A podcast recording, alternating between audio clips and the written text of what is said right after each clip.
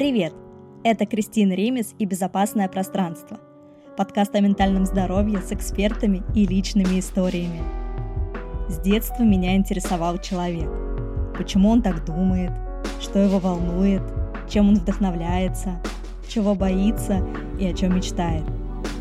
Это мотивировало меня искать ответы в книгах, искусстве или путешествиях. Позже я отправилась получать психологическое образование, но и от этого вопросов стало только больше. Этот подкаст – моя дополнительная возможность поговорить о человеке, о мире, о каждом из нас. Здесь я буду встречаться с людьми, чей опыт кажется мне вдохновляющим. Мы постараемся говорить о важных вещах простыми словами, как если бы сидели в уютной гостиной за кружечкой теплого чая. Приглашаю тебя присоединиться к нам. До встречи в безопасном пространстве.